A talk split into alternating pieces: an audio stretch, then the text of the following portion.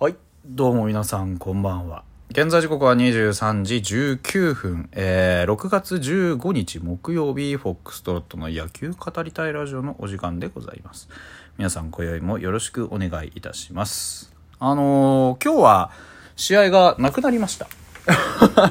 正確にはあったんですけど、あの、降雨コールドということでですね、雨がドジャーっと降ってきまして、あの、僕ちょうどね、その時ね、千葉から帰ってきてる途中だったからまあまあ雨降られてましたね。うん。いやほんとすごい雨でしたよ。おこれはって思ったけどあの東京入ったぐらいからスッと引いてきてなんかサラサラっとした雨になってや やむんかいと思ったけどあの神宮の隣を通ったんですよ。あのまあ、車でね神宮外苑をガーッとあの出るインターチェンジを間違えまして。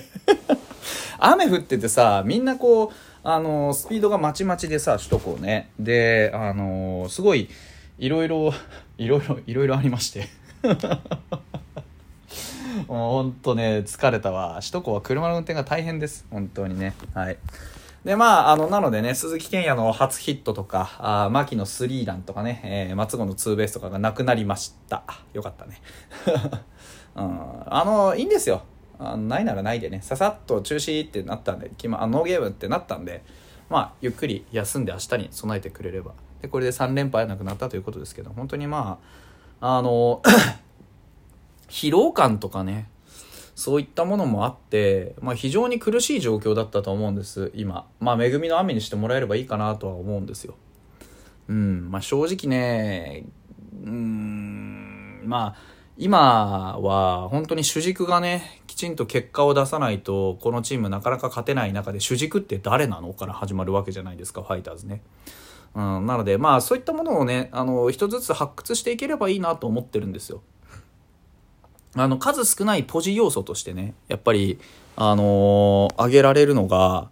まあまさにこう加藤豪介じゃないですか。で僕加藤豪介がさ来た時に最初にあのー多分どっかで言ってたと思うんですよ。彼はやるよと。間違いなくやると。でもう来年のねきょ、あの去年の段階ね。来年のもうチームの顔になるかもしれない。って言ってた通りの活躍を今してくれてるので僕はものすごく満足してます。やっぱり僕の目に狂いはなかった。これは何度でも言わせてもらうけど僕の目に狂いはなかった、うん僕はあの加藤豪介のバッティングを見てあこれは間違いないと思ったし彼の発する言葉の一つ一つ精神性を見ても彼があの日本野球にきちんと適応してくれて日本のこう野球に対する文化へのリスペクトとかその日本のそのものへのリスペクトとかそういったものをきちんと備えてくれているのをもう見て分かったので彼が成功しない理由はないというのは思っていた。その他の人がリスペクトしてないってことじゃないですよ。ただ彼のリスペクトが特別やはり素晴らしいあの質のリスペクトをしてくれてるっていうことですよね。彼のスタイルといい何といいやはり日本野球にしっかりと適応するっていう要素がまああのしっかりと備わってたのかな。具体的に言うとやっぱりこうあのなんていうんですね考え方ですよね、うん、あの前向きじゃないですか。彼から出てくる言葉で後ろ向きな言葉一つもないんですよ。あの、まあ、この場面はバントだと思ったけど新庄監督が「打て!」ってでもうねジェスチャーで言ってくれたからもう何の不安もなくなったとこれはもう打つしかないって言ってバット打ったら打てたよっていうことを言ってくれるわけですよ僕はそういう姿勢が好きですね加藤豪介のでうんとまあ二言目には野村野村って言ってるんですけど 野村君にもその姿勢をやっぱり僕は持ってほしいんですよ。うん。あの、前向きな言葉。うん。やっぱり質が違うじゃないですか。加藤豪介はいつもね、にこやかにニコニコしていてね。で、態度でも示してくれるし、あのー言葉でも示してくれる。じゃあ、翻って野村ってどうかっていうと、まあ、もちろん自分に満足してないのもあると思う。ものすごく彼、責任感強いし、あの、寡黙な男なんでそういうのはあると思うんですけど、だからこそ、やっぱり前向きに言葉を発してほしいんですよね。野村祐希には。うん。そういう姿勢が今彼を一番、彼自身が救えると思うんですよ。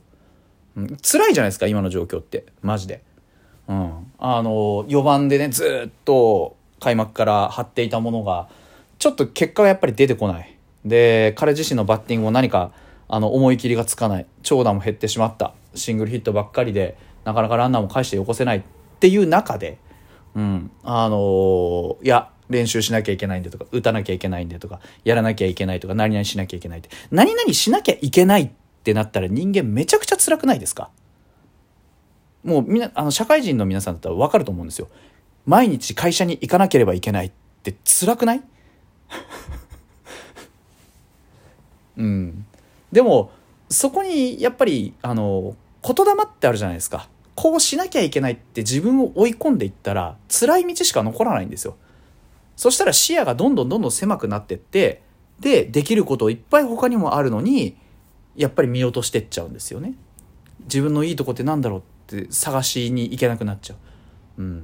でも、加藤浩介だったら多分そうは言わないじゃないですか。ね。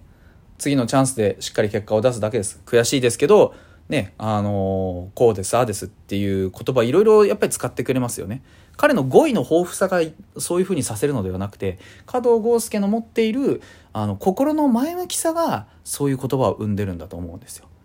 ね、だって日本語もそんなに上手になかなか話せないね中で本当は英語で頭動いてるんですから彼だって、うん、そんな中でね異国ですよそういう場所に来ていろいろ頑張ってくれる。でああいう前向きな言葉で一生懸命頑張ってくれるっていう姿勢がもたらしているものが今の結果なんじゃないかなと僕は思うんですね。技術的なことよりもメンタル的なことですやっぱり。もっともっと僕はあの野村祐希には明るくあってほしいしにこやかであってほしいしせっかくね清宮万波、えー、野村と3人揃えるわけですから今はね、うん、だから清宮にも本当に頑張ってほしいんですよね。あの帰ってきて早々ヒットは打ちましたけどまだまだやっぱり状態上げていってくれないと困るしそれこそもうホームランもパカパカ打ってもらわないと困るんでね。ホームランさえあればうち点取れるんですよ、うん、あのツーベースとかねえー、スリーベースとかそういう長打に関しては正直今率が低い。でそもそもの打率が低いから、ね、あの仕方がないんですけど。なんですけどあのー、なんだかんだ言ってチャンスは作るじゃないですか。でそうなった時にやはり大砲候補がまあ1人よりも2人2人よりも3人揃っていた方が当然ですけど相手だってプレッシャーがある。相手にプレッシャーを強要することができればうちのチームだってもうちょっと強い戦い方できるはずです。ですからそのためには相手に怖がってもらわなきゃいけない、うん、じゃあ相手が怖い、ね、見ていて怖いものって何だってなったら皆さん今日の巨人戦見てましたか？僕は見てたんですけど最後サヨナラ勝ちしたんです。うん。ワンアウト。1、2塁です。うちだと得点のシーンのイメージ湧かなくないです？申し訳ないですけど、ワンアウト1、2塁ってうちだと得点シーンのイメージ湧かないんですよ。でも、ワンアウト1、2塁がサヨナラだ決まるんですよね。巨人っていうのは。その1試合だけって話じゃなくて、あの、梶谷が出てきて、で、体勢崩しながらも、あの、しっかりとバットを振ってね、大きな当たりを打つっていう。あの姿勢なんだろうなって思いました。うん。あのー、なんて言うんでしょう。やっぱり、チャンスがきちんと決められるかどうかっていうのが最終的に一番怖いわけですよ。で、その次にやはり大きいものがあるっていう怖さ。うん。で、少なくともチャンスに強いっていうのは今もううち誰もいないので、上川端君もあんな感じだしね。うん。だから、チャンスに強いぞっていうのは今うち誰もいないんだけど、大きいのが打てるぞは3人揃ってるわけですよ。アリエル・マルティネスとかも含めたら4人5人いるわけですよ。そういうところをもっと活かしていきたいですよね。うん。梶谷本当に上手でした。あの、技術的なところじゃなくて気持ちが上手だった。本当に。あの、このシーンでどこに打つぞとかどう打つぞじゃなくて食らいつくぞっていう気持ちの見えるバッティングをしたっていうのが本当に大きいと思う。うん。ワンアウト1、2塁がちゃんと決めきれるのであれば、次も同じような展開になった時に、ワンアウト1、2塁まただとか、ね、その、ツーアウトになっても油断ができないんですね。ワンアウト2塁で打ってくるのツーアウト2塁だから抑えられるってことにならないわけですからね。やっぱり攻撃を、ま、もっとしっかりね、あのバントとかを決めきるのもそうです。お声のバントだってね下手くそな構えでしたけどでもちゃんと決めきった、うん、そういうところがやりきるっていうこと。自分のやるべきことなすべきことをきちんとやりきるっていう姿勢が大事ですよ。なんかお声って本当に良くなったなと思いました。あの小さな役ですけど送りバントっていう役ですけどその役をきちんとやって帰ってきたってことの価値の大きさですよね。うん。ね、見て皆さん知っての通り、うちのチームは送りバントも犠牲フライも、進塁打もなかなかできません。うん、それぐらいまだまだベースの能力が低いんです。でも、ここまでなんだかかんだか去年よりは勝ってきた。じゃあなんでそれができるんですか？って言ったらやっぱりそこに成長があるからですよね長打力だったり選球眼だったりピッチャーのね抑えだったり、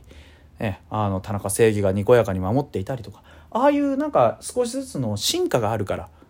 ね今うちのチームは勝ってるわけです。だったらやっぱりこれから勝とうと思うんだったらもっともっと進化を重ねていかないといけないんですね。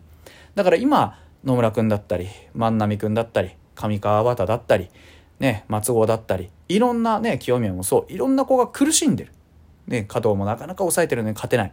ね噂もなかなか調子が安定しない。伊藤君も頑張ってるけどなんかこういい球投げられない、ね、っていう中でそういった中でなんで勝ててきているのかここまでそこそこね。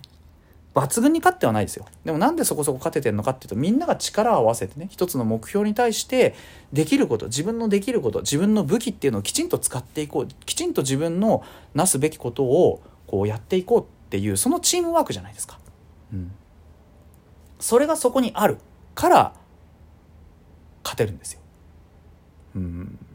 だからもっともっとそういう意味ではあの成長していけるでしょうし頑張らなきゃいけないでしょうしうんもっともっとやるべきことあるんじゃないかなというふうには個人的には思いますけどね。どうでしょう？やっぱりそういう意味で言うとあのまだまだ成長途中のチームですし、うん、あの悲観することもないんじゃないかなと思います。うん、あのー、ピッチャーも相変わらず不安定でフラフラフラフラしがちですし、バッターも相変わらずチャンスに弱いですし、うん、何もなかなかね、あのー、こう点取れない場面は続いてますけど、それでもやっぱり少しずつね勝っていって勝ち星をね積み重ねていけば自信もできるでしょうし怖さも出てくるでしょうというところでねあの次のカードもしっかりと中日戦ですか頑張っていきたいなというふうに思っておりますというところで、えー、また明日でございます。それではまた明日。